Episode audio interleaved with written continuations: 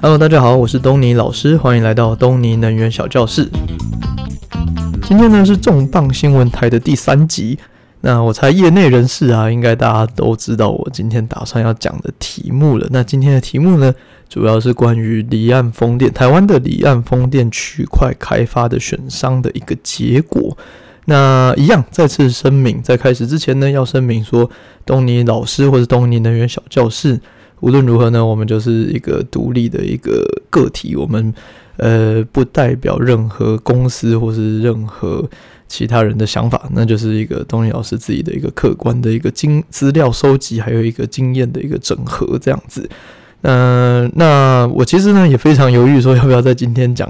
这个主题，主要是因为呢，呃，东尼能源小教室的这个离岸风电冲刺班。我们原本是现在是讲到第二集嘛，就是第二章，第二章是打算要把就是所有的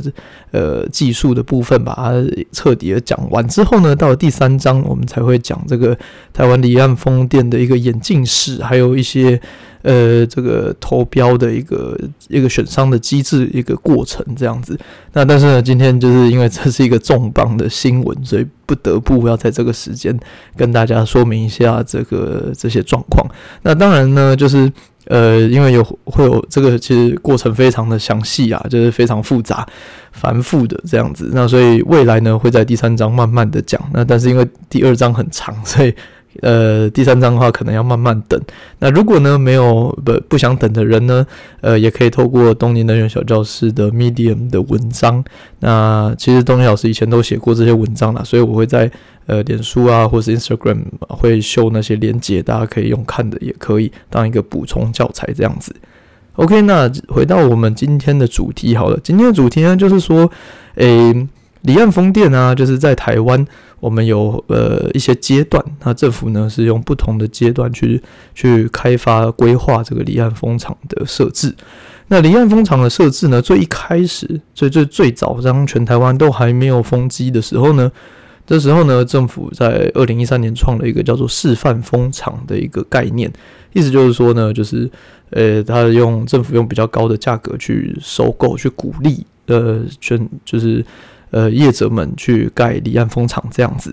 那举例来讲，就像呃呃，后来完成的就是 Formosa One，也就是我们提到非常多次的竹南的这个海洋风场。那海洋风场呢，它就是全台湾第一个的风场，那它就是属于这种示范风场。那再来呢，到了第二阶段，也就是所谓的 Round Two。那 Round Two 里面又分二之一跟二之二。二之一呢，就是所谓的遴选；那二之二是竞价，这个有点细，我们那个文章里面有写。那反正 anyway，就是 round two 呢，大概就是二零二零到二零二五之间这段期间的风场的开发。那所以我们现在看到的完工的，例如说，呃，或是正在盖的，像允能啊，呃，或是呃海，呃，像 Formosa Two 海能，那这些都盖。呃，就是正在盖的，或是彰化区的话呢，就是呃，大彰化东南、西南，或是 CIP 的呃彰芳西岛、呃中能，呃还有台电二期，这些通通都是属于第二阶段潜力场址的部分。那所以以时间轴来看，因为他们完工时期是落在二零二一到二零二五之间呐，所以基本上呢，这些风场们基本上都已经走到。EPC 阶段或是在运维阶段的，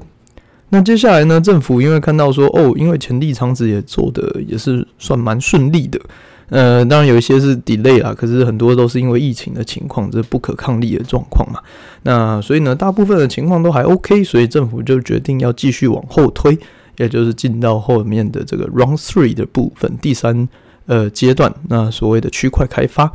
那这个 Round Three 呢，它就呃，或者简称 R 三，那这个 R 三呢，又分成上下篇。上篇呢是二零二六到二零三一年，那在二零二六到二零三一年之间呢，它会总共会有九 G 的量，九 Giga 瓦的量是是开放的。那二零三二到二零三五年呢，那就是下篇，就是呃区块开发 R 三的下篇，那是六 G 的量。那因为呃下篇的那个时代久远，那个。规则啊什么，通通都还没出来，那也想也看不到那么远，所以我们就先暂时不讨论它。我们现在讨论 focus 在这个二零二六到二零三一年的部分。那二零二六到二零三一年呢，总共又切了三个小节，所以我们可以叫 R 三点一、三点二、三点三这样子。那三点一、三点二、三点啊三呢，就是三点，就是两年一一个小节，也就是呢，二零二六、二零二七是一个三点一，二零二八、二零二九是三点二，那二零三零、二零三一是三点三。那我刚刚上述的这三个小节，这个三个年份啊，二零二六、二零二七、二零二八这些年份，它是以风场完工的年份为主。那所以意思就是讲说，二零二六、二零二七。那意思就是在二零二六、二零二七这两年内，你要完成你的风场这样子。OK，那为什么要区区分那么多呃阶段？为什么不一次就是开放十五 G 的量，然后大家一起来盖这样子？那其中有几个原因呐、啊。第一个原因就是台电的电网不够强。怎么讲呢？就是呃，我们的你知道，就是台积电啊这些用电越来越多嘛，那发电也可以越来越多。那但是发电跟用电之间呢，你还需要一个输电的一个系统，那就等于是你的水管不够粗了，你送不了那么多电，你发再多电你都是送不出去的，所以呢需要加强电网。那电网要加强就需要花时间盖，因为大家都不想要就是你你家门前有 有变电站或者有高压电塔嘛，所以要盖这些电塔呢都需要花非常非常多的时间跟力气，让台电去乔出一个。可可行的一个扩增的它的它的电网，那或是呢要把它换线啊，变成更粗的线啊，或是要把它走别条路啊之类的，反正呢就是电网需要加强。那电网要加强呢，就需要盖新的变电站这些，那这些需要花时间，所以不能不可能说台电一次就开放所有的量，让所有的离岸风电可以一次无限量的并进来这样子。那这是第一个分阶段的原因。那第二个阶段，呃，原因呢，就是因为呃，台湾应该说政府的能源政策，它其实是要分分时间的，就等于说它需要是看一个非常长期的一个规划，就是核能电厂什么时候变少，那什么时候火力变上来，然后呢，什么时候有燃气的机组起来，什么时候有哪些厨艺呢？要有多少的再生能源在什么时间点补进来，它才足够让这个电是够用的。所以它其实是要一个长期的规划去去看待这个呃离岸风电的开发。那再来呢，第三个点就是码头的部分，就是如果呢，呃，因为其实全台湾啊能承受这种重件的大型物件的摆设安装，然后托运的这个码头，这个空间还有这个强度要够强，其实码头台湾的码头是不多的。那所以就等于是说，大家会卡在这个码头，然后然后。因为如果一次很多蜂场要一起进行要盖的话，那这些码头放不下，所以大家等于是排队用使用码头，那变成就是说，它不可能一次开放所有的人一起盖蜂场这样子。那最后一个原因呢，就是在地化供应链的一个问题，就是呢，在大部分的蜂场它都会有呃要求要在使用在地化的设备，那这是一个好事啊，就是在地工厂啊，在地的。呃，什么钢材啊、变压器啊，就可以卖给这些风场嘛？那这很好。但是呢，因为就是他们供应链总是会有它的产能的上限嘛，所以呢，就是你如果一次开放太多，那那些产能跟不上的话，那那些风场买不到变压器的，买不到钢材的，它势必得去国外买。那这样就失去它的在地化的一个美意了。所以呢，呃，基本上呢，就会分成这个三点一、三点二、三点三分阶段去开发。而不是一次开放的，OK？那这个新闻呢、大家可能会觉得说，呃，这个离岸风电开发就是关我什么事？就是这个是一个很大的影响吗？怎么了吗？就是为为什么只要当一个重磅的新闻在讨论？那主要的原因是啊，离岸风电的开发，它是它是涉及一个非常非常大的资本的一个一个活动。那举例来讲，就是在这一两年、这几年呐、这两三年内好了，就是。呃，你如果去看投审会的一些资料，你就可以查到非常多的资讯，说就是台湾的外资，那在离岸风电的占比，它占了可能八九成以上。就是离岸风电为了拿拿来投资离岸风电所使用的资本，从国外汇进台湾的，就占了全所有汇进来台湾的使用的资本的八九成以上。意思就是说呢，因为离岸风电的开发，以至于大量的外资可以涌入台湾，让台湾的钱就多出来了嘛。那引引起这个这个这个经济的巨轮再继续滚动这样子。那这是一个点啊。那再来就是呢，在地化的一个供应链，我们刚刚有讲到嘛，就是如果我们好好的发展这个在地化供应链，因为这个离岸风电的进来，以至于呢，这个离岸就是台湾的这些产业链可以被带起来。那变成说，就是这些产业链呢是有能力可以制造，然后给使用在这些风电，那我们就不需要买欧洲的那些设备嘛。那除此之外呢，我们因为比日本、韩国的开发的时期程还要更早，那未来他们在开发的时候，他们也不用去呃买欧洲的产品，他们可以来跟台湾买设备嘛。那这样子就是一个一举两得的一个状况，就是我们可以练兵，我们可以呃在亚太区。占领这个领导的地位，可以外销到这些国家。那还有呢，再来就是其他的呃大许多大型的用户们，用电户，例如说呃台积电啊、日月光啊这些，那他们需要有呃有一定程度的使用绿电，他们才可以被他们的买家，也就是像 Apple，它的他要买它的呃他要那个手机嘛，需要它的产业链需要是有绿色能源在里面的。所以呢，就等于是说，它的供应链，也就是台积电，它需要用一定比例的绿能，它才可以被它的买家，也就是 Apple 给符合。那所以这些大型企业都需要所谓的漂绿啊。那你如果这个国家没有够多的绿能，让这些大型的企业去买的话，那他们就没办法漂绿嘛。那他们也没有办法好好的外销给这些大型的，比如说 Apple 这些厂商给使用。所以呢。无论如何，我们来呃，就是离岸风电是一个呃，对于台湾是一个非常大型的、非常重要的议题，所以这一件事情呢，是一个需要被拿到台面上来让大家知道的这个新闻。这样，OK，那回到我们的主轴，就是呢，三点一，呃，三点一总共会有分成分了三 Giga 瓦的一个开发的量，那三 Giga 瓦的开发量呢，那政府那边有一个规矩，就是我不知道这是个人猜测，他可能是觉得那个不想要把那个鸡蛋放在同一个篮子之类的吧，所以呢，他就规定说，呃，一个业者最多可能是最多是五百 mega 瓦的一个开发量，那有条件可以多到变六百开发六百 mega 瓦 per 风场 per 业者的一个开发量，那所以意思就是说你可以。呃，三 G 去除以五百 M，你就可以参算得出，就是哦，大概是五六家业者会是最后得标者。那这个三点一呢，三点一的这个阶段呢，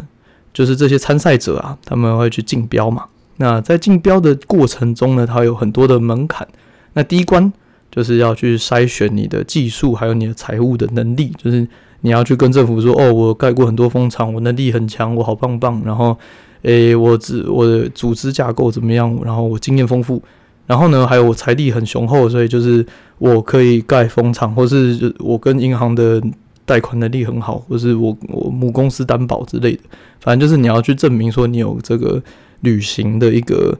一个实实力的的展现呐。那 anyway，在第一关呢，就是 R 三点一的所有的送件者都。呃，它是一个，它是一个门槛制啊，就是超过一定分数就可以达到第二关进，就就就是你不是越高分越好啊。那 anyway，就是所有的参赛者呢，在第一关都过关了，对，OK，那大家都进到第二关去。那第二关呢，它是什么？那第二关就是开始比价钱。那我们之前用咖啡厅的举例就有讲过嘛，就是你如果你如果一个。呃，在一零一有一个咖啡厅的一个摊位，然后跟一个相较于一个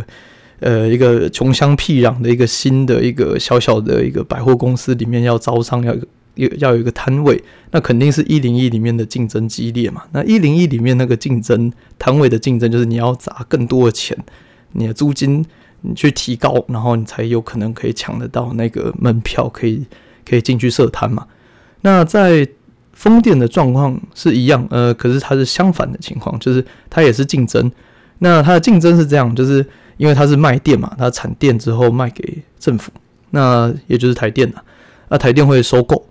那台电的收购呢，越高，就是代表你这个发电业者赚到钱就越多嘛。那所以因为竞争很激烈，大家都想要去抢这个这个位置，所以呢，大家都越标越低。意思就是说呢，A 厂商他可能说啊，我两块钱卖你台电，那那你台电跟我收购，我不管产多少电，你就是买这两块钱，用两块钱来跟我买这样子。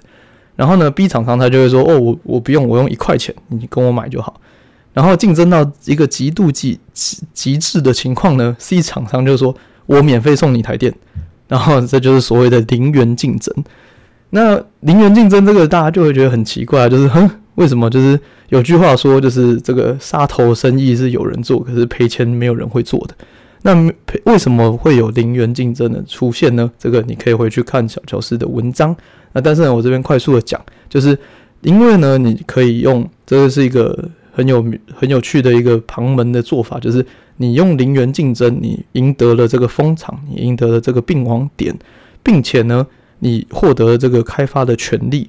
你有了这个权利之后呢，你可以，你有另外一个方法管道去卖你的电，就是你不卖台电了，你卖给台积电，那你就可以透过你自己去跟台积电桥的一个合约，也就是所谓的 Corporate PPA、CPPA。那你 CPPA 里面价格卖多少钱？那 TSMC 就是台积电，他那边愿意花多少钱跟你收购，那就是你们之间的事情了。那台电也没差。那所以意思就是说，你是可以用零元去跟去抢这个权利的开发权利，然后呢，再自己承担风险去卖电给台积电这样子。那为什么是承担风险？因为你卖台电跟卖台积电，你的你的风险肯定是不一样的，就是台电不太会倒。呃，几乎是不可能倒。那台积电呢，就倒的几率就有可能比较高，也不一定是倒，它有可能是它终止合约，它可能不想要跟你买，或是它有可能呃扩产扩厂有有困难之类的，所以它然后呢，它也有可能它一次只签五年、十年，那台电它可能是一次保证二十年这样子，所以无论如何呢，就是卖给一般的企业，它的风险是比较大的。那所以基本上呢，零元竞标这件事情说明了它的，呃，就是竞争的激烈程度，然后以至于大家愿意承担这个风险去去拼，说未来我去卖给其他企业。那因为其他企业大家都知道，就是你已经签你已经签零元了，那我是我是台积电，我就坐在那边等嘛。那反正我不急啊，啊你很急啊，你一定要卖，要不然你就饿死啦。所以我就会慢慢的去跟你杀价，杀这一个非常非常低的价格，然后我再跟你收购。那所以就是 就是其实对离岸风电的业者来讲，零元竞标是一个很大的风险。那再来呢，除了这两项以外呢，就是刚刚讲的财务跟技术，然后这个门槛。那第二关就是竞竞价价格。那第三个项目呢就是如果同价格的话呢，就是比在地化项目的承诺，就是你承诺越多的在地化项目，说哦，我这些全部都买在地的。那你的分数就越高。那结果呢？在去年底十二月三十号那一天呢，那 R 三点一的一个领取呃一个一个竞争的结果出炉。那出炉的结果呢，就是总共有六个开发商，有七个案场，那获得了这个这个得到的标赢赢得的标案呐、那就是他们拥有了这个开发的权利。那就是结果论呢，就是。呃，七个风场里面有六个风场全部都是投零元，那只有然后有一家真的是投零点零一元，所以基本上趋近于零元的一个竞标这样子。那可以看得出来呢，就是呃这个三点一的竞争是非常非常一个极度的激烈的。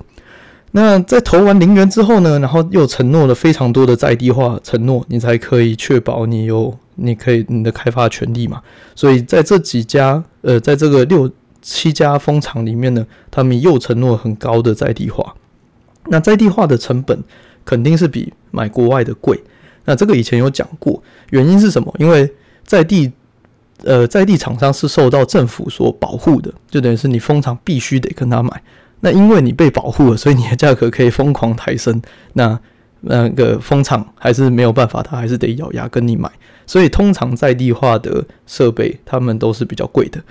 那对，从风场的角度来，呃，从国家的角度当然很好，因为等于是扶植就在地的产业嘛。可是从风场的角度，就是哦，我需要花更多的钱去买。那你承担零元的风险，然后你买比较贵的在地化的东西，然后呢，又很衰的遇到一些情况，就是国际情势开始动乱，所以你的供应链所有的成本，你的原物料通通都飙涨。飙涨之后呢，正呃，因为战争，因为乌俄战争，所以呢，欧洲那边的绿能就大型大就是疯狂的飙涨，他们的开离岸风电的开发就非常的呃。非常的火热啦，必须这样讲，因为大家就等于是不相信，不再相信那些燃油、天然气、石油，所以他们就疯狂的去盖自己的风场。那这个章，这这这件事情呢，就会造成说，所有的船只、人员、财物，通通都会留在欧洲。那讲船呢、好了，就是船留在欧洲的话，那我在台湾怎么怎么办？我还是需要船啊，所以我就需要花更多更多的钱去请船过来。那因为这么多不利的因素，所以呢，三点一的业者其实是承担非常非常沉重的一个财务的压力。那在这个呃，就是在得标之后呢，理论上他需要跟这些得标业者需要跟政府签一个行政契约，然后要缴大概十亿左右的一个履约保证金，确保说你会真的去把它盖起来这样子。那理论上呢，要五月十七号，今年五月十七号以前去。签完这个行政契约，那但是呢，因为种种原因，然后就是业者们就说啊，那个缴纳保证金这个十亿要筹钱、啊，然后这些行政契约有困难啊，然后因为这个国际情势非常混乱，所以希望可以容纳呃容许再长一点的时间来讨论。然后呢，所以政府就说 OK，那就延到六月三十。所以呢，这个今天这个主要的新闻呢，来自于上礼拜五这六月三十。那所以六月三十呢，那一天我们就来看说到底有谁真的签约了。那因为呢，你得标了，只是说你获得这个权利，你不一定真的就要去履行嘛。那但是你如果跟政府签约签下去了，你就是要缴十亿出来。所以你如果不履行，你就是少了那，你就是 那十亿就是丢到海里去的意思。所以呢，就是我们就来看说到底有谁是认真真的敢去跟政府承诺说他要来盖的。那。就是要得标很简单啊，要去盖，要去承诺是比较困难的一件事情。那当天呢，六月三十号当天呢，CIP 的冯庙风场，他们就是拔得头筹，抢头香，宣布说，呃，正式宣布他们缴钱了，他们送件了，他们会去进行，呃，他们已经签了行政契约。然后呢，当天呢，同时又有呃丰瑞能源，就是 SRE，那 SRE 他们的海盛风。电，也就是 Formosa Four，这个他们的 Formosa Four 的风场呢，也在当天签约了，那缴纳行政呃那个保证金。那刚刚讲嘛，我们总共有七家赢家，那两家签了，然后呢两家放弃了。那呃经过这个呃线上一些资料的讨论，结论应该是放弃的应该是北陆能源的佳能风电。那他的理由是因为他们需要专注于现在正在开发的风场，所以他们没有余力去去管三点一的这个案子，所以他们放弃了。那另外一个呢，则是 Skyborn，Skyborn 我们就是上次有提到的。那 Skyborn 它的达天风场，因为它只有一百六十五 mega 瓦，它被切分了，所以呢，它它的区域非常小，一百六十五 mega 瓦对。离岸风电来讲，就是 迷你的一个情情况，它不符合经济效益去开发，所以它也取消了。那七家呢，有两家签，有两家取消。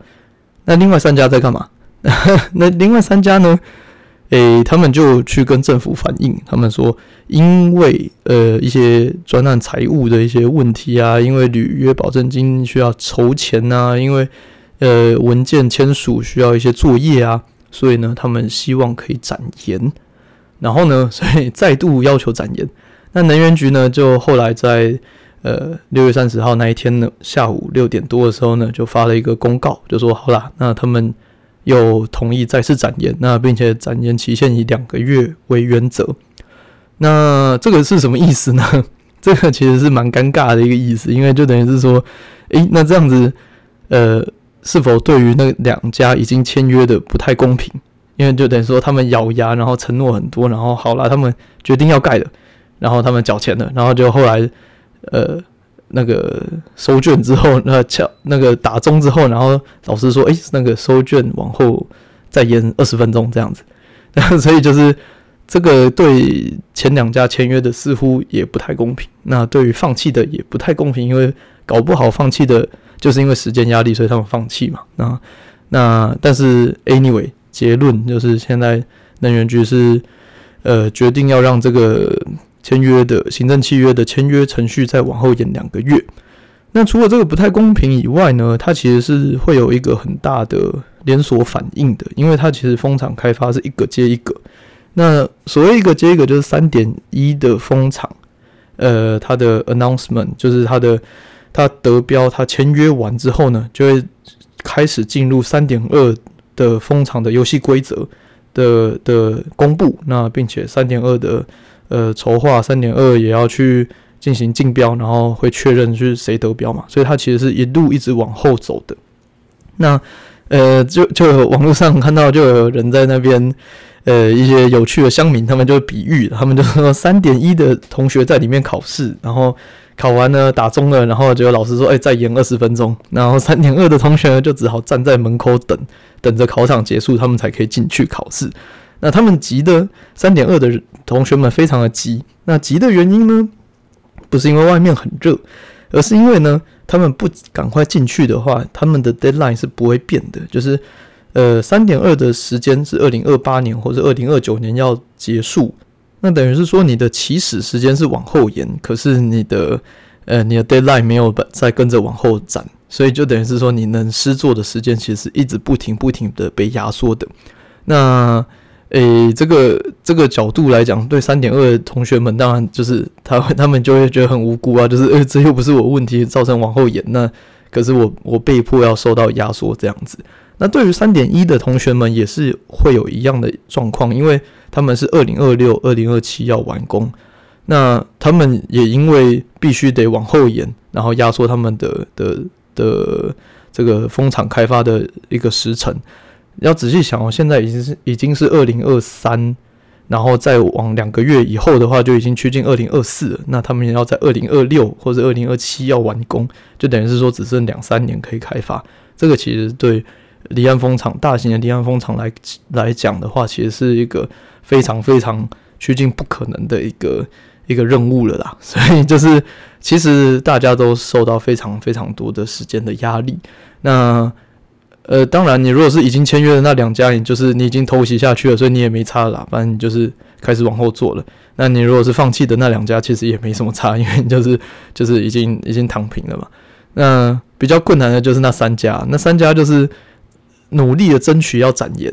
那就算到时候真的成功展延了的话，他们时间也少了，也不够了。呃，应该也不能说不够啊，应该说就也变短了。所以就是对于他们的开发也是非常的困难。那但是呢，因为他们的状况就是，他们如果不展烟的话，他们现在立刻就嘎不过来，就是他们可能没有办法呃顺利的签约。那所以呢，就是变成一个折中的情况，就是一个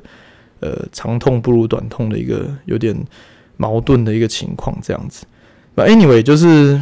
呃这就是政府的政策。那政府政策说变更，那就是变更。那游戏规则变，大家是就是跟着走这样子。那结果会是怎么样呢？我们就拭目以待喽。就是看这个三点一那三家，最后呢，他们是两个月之后会乖乖的签，还是他们会要求继续展延？这个也很难讲，因为政府是说两个月延长两个月为原则嘛。那其实是还有可能可以继续展延的。